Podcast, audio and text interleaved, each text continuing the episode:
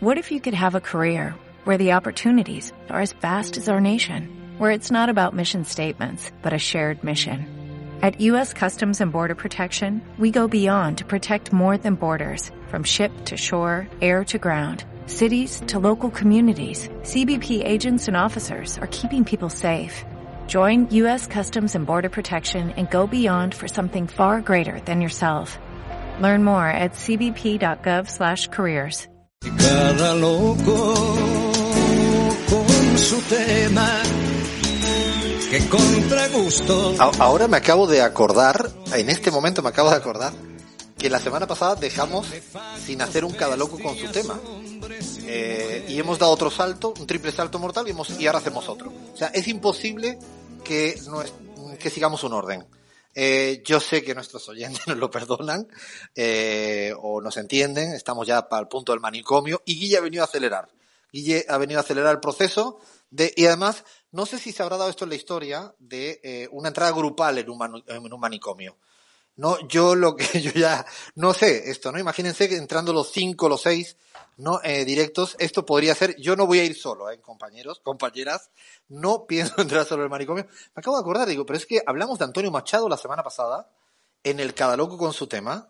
Todo ha sido la mente que rara, ¿no? Serrat me eh, evoca a Machado y digo, pues si estamos, no, bueno, Machado lo prometemos, lo vamos a hacer eh, próximas semanas. Desde ya no recomiendo ver el documental Los Días Azules de Antonio Machado. Maravilloso eh, para poder verlo cuanto antes. Eh, pero tenemos hoy, que yo sepa, Antonio Machado no ha ganado cuatro presidencias en Estados Unidos. Eh, ya lo que nos faltaría es que Chris haya hecho ahí un link y ya yo me retiro de esto.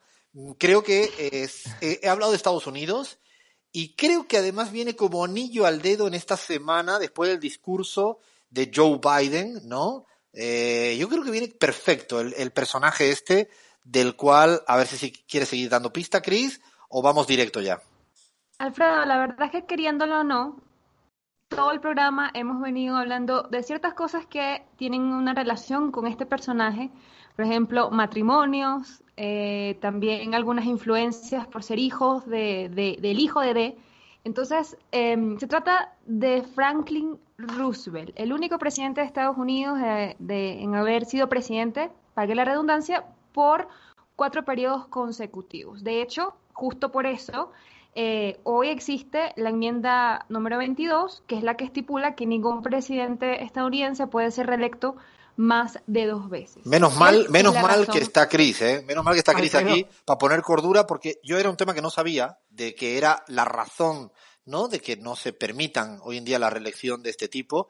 No sabía, de hecho, que era de un personaje como Roosevelt, eh, un personaje interesantísimo en lo político. Hoy el objetivo no es tanto apelar a lo que implica Roosevelt, aunque sigue estando en el calado de buena parte del keynesianismo de presidentes como Joe Biden. Esta semana yo recomiendo encarecidamente, vean el discurso de una hora que ha hecho hablando del impuesto a los ricos, de no ir de arriba hacia abajo. O sea, dijo, la teoría del goteo fracasó, todo es de abajo hacia arriba. O sea, muy, muy Roosevelt en este sentido, pero yo quiero saber más del personaje, no la biografía de Roosevelt. Iba a decir algo, lean al respecto o no al respecto, cualquiera sabe.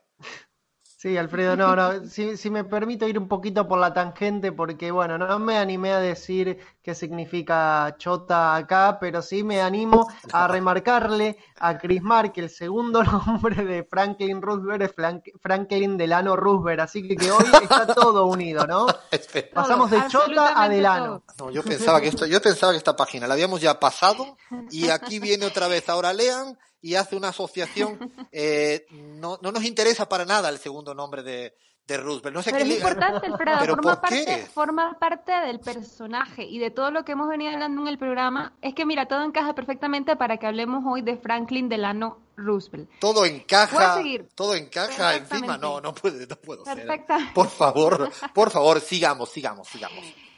Miren, les cuento que Franklin, Franklin D. Roosevelt, eh, pues nació en Nueva York, aunque realmente su- descendientes, sus descendientes no, sus raíces vienen de, de Holanda, de Francia, eh, vivió una, una infancia pues privilegiada en el seno de dos familias que eran muy adineradas, muy poderosas, con grandes influencias políticas en la escena pues de Nueva York. Em, él fue el único hijo de Sarah Delano y James Roosevelt. Sin embargo, no era el único hijo de su padre, quien ya tenía un primogénito llamado James, y es importante mencionarlo porque hay un detalle, un dato de color, ¿no? Su hermano mayor nació en el mismo año que Sara Delano, es decir, su mamá. Así que su hermano mayor y su madre tenían la misma edad. Yo creo que estamos con, con, con los hijos de, de hecho yo no sabía que venía de este tipo de, de, de linaje, ¿no? De familia de, de, importancia de plata, ni mucho menos, porque no, no sabía la biografía del, del personaje. Lo que sí te pido, por favor, Chris, es que ya dejemos lo del apellido. Yo sí, porque no podemos.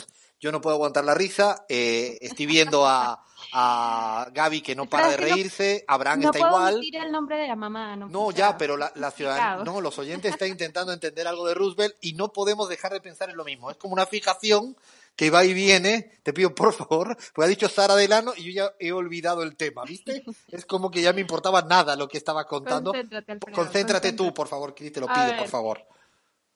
Decíamos que viene de una familia muy acomodada, así que bueno, él asistió a un internado eh, de la élite en Massachusetts y luego estudió también en la Universidad de Harvard en la Facultad de Derecho. Sin embargo, él no era un, estudiante bueno, no era bueno. De, de hecho, eh, tampoco fue un buen abogado, o por lo menos eso dicen las malas lenguas. Según, según uno de sus profesores, eh, Franklin Roosevelt parecía no tener ninguna aptitud para la ley y no hizo ningún esfuerzo para superar esa desventaja con trabajo duro.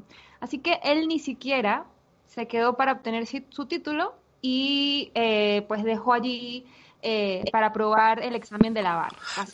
No es un alegato, ¿no? Eh, Chris, nos ha pasado más de una vez con personajes que al final, no sé, recuerdo Bill Gates también, creo que lo, lo dijimos en su momento, personajes que que hoy en día pues son muy conocidos por su trayectoria, pero no terminaron sus estudios o fueron conflictivos o no le interesaban nada en la escuela. No, insisto, no es una defensa para que los niños y niñas o para ninguno de nosotros estudiemos. No, lo que sí es cierto es una reflexión para la gente que quizá no encaja en cierto, en cierta manera de estudiar ortodoxa.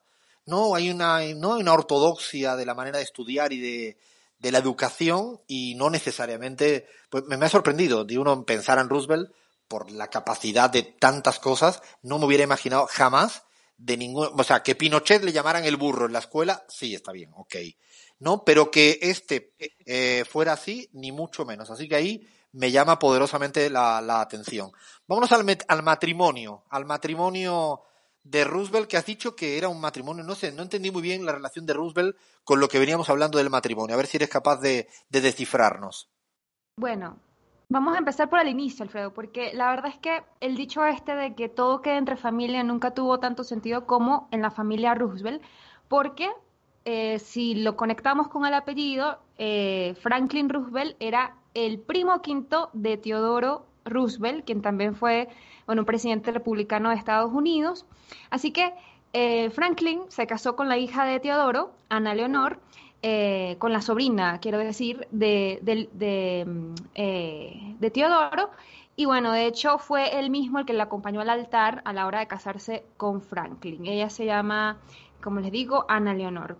Lo que pasa es que eran completamente diferentes, eran como agua y aceite. Roosevelt era carismático, era muy activo socialmente, mientras que Leonor era, era muy tímida y bastante retraída. Así que eh, Franklin, antes de ser presidente, pues Leonor le dijo, ¿sabes qué? Ya yo no quiero estar contigo y le pidió el divorcio. No surgió el divorcio porque la mamá de, de, Franklin, a quien, que es una persona, o fue una persona muy influyente en su vida, al punto que él una vez admitió a sus amigos que le tenía un poco de miedo, pues intercedió en la situación y le dijo a Eleonor, mira, si tú te separas, te va a tocar pues eh, financiar y criar a tus hijos absolutamente sola. Todo muy normal, quitándole la responsabilidad a Franklin, porque además eso iba a afectar ¿no? su carrera política. Así esto es momento, dijo, Cris, esto es momento la pizarra chimento, ¿eh? La pizarra chimento. Esta parte de telenovela no la sabía ni, pero ni en broma, ¿no? O sea, esto es, no, no se querían, pero era como guardar las apariencias, ¿no? Tenían que guardar las apariencias, como tantas veces habrá pasado en muchas historias familiares. En este caso, nada más y nada menos que Roosevelt tenía que aguantar las apariencias y la madre de Roosevelt le dice, no, ahí tienen que, pórtense bien y hagan todo lo que diga la alta sociedad, o como diría Calamaro a veces, alta suciedad, ¿no? Así es, Alfredo. De hecho, Leonor vivía en otra casa, estaban completamente separados, pero en apariencias, pues eh, esto salió a la luz mucho después de que él muriera, pero no estaban juntos, estaban separados. Ahora bien, entre sus pasatiempos hay uno muy particular que es el de la filatelia, es de esta afición por coleccionar y clasificar los sellos. ¡Qué aburrido! Sí, bueno, para esa época quizás era un poco más interesante, ¿no? Había más variedad. Ya me gané a todos los, ¿no? Ya, ¿no? La pizarra, ya están llegando todos los, lo que le gusta la filatelia. No, Gaby, ¿qué vas a decir? No, no, no, no, tienes, tienes el micro, esto pasa en el directo, el micro, el micro. Eh, ahora recibimos mails y no cartas, pero ha debido tener su romanticismo, no sea tan negacionistas de la filatelia, por favor, porque nos van a llover cartas y correos. Hoy, hoy me han llamado obtuso y negacionista. ¿Alguien da más? Ahí tienen ahí algún comentario. Para, todavía falta un ratito de programa, todavía pueden inventar un buen insulto creativo, eso sí, porque me está haciendo reír Gaby, pero eh, ya me han llamado, mamá, por favor, llama al programa, mamá. Llama al programa y dile algo a esta chica. Dile algo a esta chica porque no puede ser. Bueno, vamos a seguir. A mí me parece aburrido, me parece aburrido, me parece aburrido. Bueno, sí, eh, quizás era un acto aburrido, pero la, la cuestión es que eso a él lo relajaba tanto de sus tareas como presidente que creo que encontró un refugio ¿no? en la filatelia eh, y trabajamos en su colección eh, para bueno, aliviar las demandas de, de, lo que era ser presidente, además en la época en que él fue presidente, desde 1933 hasta el 45, un periodo pues bastante agitado. Em, lo hacía siempre. De hecho, eh, el Departamento de Estado eh, pues enviaba sobres que recibió, o sea, que, recibía él para que revisara los sellos y además se aprobaron más de 200 sellos nuevos durante su puesto en el cargo. Así que algo hizo, algo hizo. Ahora bien, hay mucha gente que no supo, hasta muy avanzado, ¿no? que él tenía una enfermedad em, bastante particular, que era la polio. Cuando tenía 39 años se enfermó, su cuerpo quedó paralizado de la cintura para abajo, eh, aunque tuvo terapias de rehabilitación física. Eh, bueno, hizo algunos progresos, se aprendió a mover en algunas distancias, tuvo aparatos ortopédicos, Em, pero la verdad es que mm, tenía la, movilidad reducida.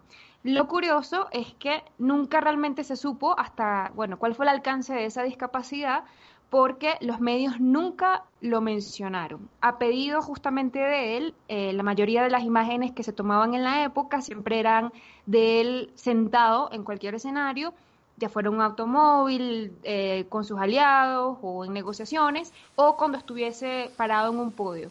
Nunca me llama la atención eso que dices, Chris, porque me evoca a lo que ha pasado con Lazo en el Ecuador, que intentaban, la verdad que no, no entiendo por qué, disimular el hecho de cualquier tipo de eh, discapacidad, ¿no? Él tiene un problema de creo que caminar con bastón. La verdad que si, si la, no, en el siglo XXI, si tenemos que seguir un poco disimulando, jamás haría una broma ni, ni, ni, ni, siquiera una interpretación al respecto de Lazo por tener bastón. No me parece más decrépito por eso, ni mucho menos, y lo digo abiertamente. Y, no sabía que esto tiene ¿no? ejemplos tan sonados como el caso de, de Roosevelt, ¿no? Sí. Lo cierto es que en sus años buenos, cuando podía caminar sin ninguna discapacidad, eh, pues montado a caballo era uno de sus grandes talentos y gustos. Eh, la lucha, también jugaba el polo, hacía, lo hacía muy bien jugando el tenis, pero además del inglés también hablaba alemán y francés, quizás por sus raíces, eh, bueno, francesas, holandesas. Eh, sobre la comida, que siempre nos gusta investigar un poquito, habían varios platillos entre su lista de favoritos, los huevos revueltos, la sopa de pescado, le gustaba sencillitos, un sándwich de queso, los perros calientes, obviamente, pasteles de frutas, pero cuando ya fue presidente le gustaba cenar en abundancia y lo que siempre eh, había era, por ejemplo, carnes ahumadas. lean, lean, aguanta el tirón, lean, lean, aguanta, aguanta ahora, lean. no Sí, sé, los- está dando mucha hambre, ¿eh? aguanta, aguanta. de pan. Nuestro vegano, nuestro vegano, aguanta, vegano, aguanta. Esto para ganarme ahora, ¿no? La, a todos los fans del veganismo, no, no, no, no, no. Eso sí que está rico, una carnecita ahumada. A ver, ¿qué más? ¿Qué más le gusta a este hombre? Bueno, también tenía eh, una manía, ¿no? Que siempre eh, a la hora del té y a la hora del desayuno había donas en la mesa. Ay, me cae bien, me cae bien, me cae bien Roosevelt. Yo no sabía que me caía tan bien por este tema. A mí me podría comer donuts todo el tiempo. Todo el tiempo mi azúcar se iría para arriba, pero es que eh, soy chuchero, eso no se va a entender. A ver si significa otra palabra. Lean, chuchero está todo bien, ¿no? En la Argentina pasamos. Está todo bien, no heriste ninguna susceptibilidad, No, adelante. eh, Gaby, Gaby, Gaby, ¿qué está pasando acá? Gaby me está haciendo un no rotundo. Gaby me está haciendo un no Dios rotundo, estoy asustado, no puedo ni hablar, no puedo ni hablar hoy. Gaby, ¿qué pasa con la palabra esta? En Bolivia, Patria Nueva, eh, ¿tenemos mal? ¿Todo mal? Eh, sí, podría decirse. Hay, hay, quienes, hay quienes utilizan esa palabra de otra manera, así que... ¿Por qué? Pero explícamelo, no me dejes así, no me dejes así. ¿Por qué a mí y a Leandro no? Esto es injusto. Ay, no, lo- pero somos injustos con nuestra audiencia, no le estamos explicando la palabra, bueno, eh, no sé, me- eh, golosinas, dulces, me gustan, listo. Bueno, podría, podría- podrían pasarse una noche con la otra palabra, digamos. Ay, No, digas goloso, Alfredo, porque te caemos en Venezuela. No, no, para, para, no puedo ni hablar. Sigamos, termíname con lo de Rupert, no sé dónde, eh, a mí me encantan las donuts. Un Eh, último dato. Un último dato ya para dejar la comida y, y las bebidas de lado. Y es que al momento de su muerte, Franklin eh, Roosevelt tenía más de 21 mil libros. Tenía más de 21 mil libros. Yo quería esa biblioteca. Y el favorito de su infancia era Cast by the Sea, que traduce como que arrojado al mar, de eh, Samuel White. Mira, esto de los libros, eh, bueno, a Roosevelt le imagino un hombre leído y no tengo la menor duda de que tendría una biblioteca de 21.000 libros. Pero también me, me hace pensar cómo hoy en día la cantidad de gente, ¿no? Que no puede hablar en público sin una biblioteca detrás. ¿No? Es como, eh, eh, es un tema que yo estoy estudiando, ¿no? Estoy estudiando en serio. No, es que mm, ponle un libro atrás en tu vida, ¿no? Estamos en el momento donde cuántas bibliotecas están, son ficticias. ¿Y si la pizarra nos dedicáramos ahora a, a vender muebles así que sea de, de bibliotecas ficción, de estas que se ponen atrás? Dime, Cris. Dat- dato de color, Alfredo tiene en este momento una biblioteca de Sí, de hecho, yo siempre... Pero leo, de, eh, de- algo leo, de verdad, te lo prometo que leo, no está mal tenerlo, pero en serio, eh, no, me llama la atención eso de, lo- de los libros. Eh, yo ahora, para, para terminar, siempre digo eh, una cosa que quiero para, para terminar, eh, en términos de curiosidades, me, me has dicho el libro, me acuerdo la primera vez que entré en casa de Álvaro García Linera, no sé si Gaby ha estado en su casa eh, allá en La Paz, eh, es eh, una biblioteca por todas partes. Te encuentras libros por todas partes. Es un pasillo lleno de biblioteca. Yo recuerdo la primera vez, no me atreví ni a hablar, y miraba por todas partes, veía biblioteca. Siempre tuve la idea y pensé, no me atreví a hacerlo. Y en el baño tendrán bibliotecas también esta gente intelectuales que leen tantas cosas. No me atreví porque me, me sobrepasaba, pero no sé, imp- no sé si habéis visto a esta gente que tienen bibliotecas hermosas. Recuerdo Mateo, Carlos Mateo, un paraguayo intelectual fantástico del Partido Liberal, que lo tuvimos aquí alguna vez en un debate. Igual, unas bibliotecas, eh, siempre llama la atención esta gente que, que eso, que tiene libros por todas partes. ¿Vas a decir algo, Gaby? Bueno, yo conocí el departamento de Álvaro antes de que sea vicepresidente, ya era un departamento lleno de libros y sí, en el baño también habían libros. Te atreviste a lo que no me atreví yo, que era a chusmear si había en el baño. No sabemos si Roosevelt lo vamos a dejar como incógnita este maravilloso personaje, con matrimonio de mentira, ¿no? Con el tema de hijo de, que tampoco sabía, estas curiosidades en términos de, de comida. No sabía tampoco lo de la ni mucho menos, ni mucho menos. Y bueno, biblioteca 21 libros, 21.000 libros. Paramos hasta acá. La semana que viene haremos Machado, si no la otra. Está en promesa, en deuda con nuestra audiencia. Viene tan informativa, quedan pocos minutos. En la pizarra. ¿No se merece tu familia lo mejor? Entonces, ¿por qué no los mejores huevos? Ahora, Egglands Best están disponibles en deliciosas opciones. Huevos clásicos, de gallina libre de jaula y orgánicos de Egglands, que ofrecen un sabor más delicioso y fresco de granja que le encantará a tu familia. En comparación con los huevos ordinarios, Egglands Best contiene la mejor nutrición como 6 veces más vitamina D, 10 veces más vitamina E y el doble de omega 3 y B12. Solo Egglands Best. Mejor sabor, mejor nutrición, mejores huevos. Visita egglandsbest.com para más información.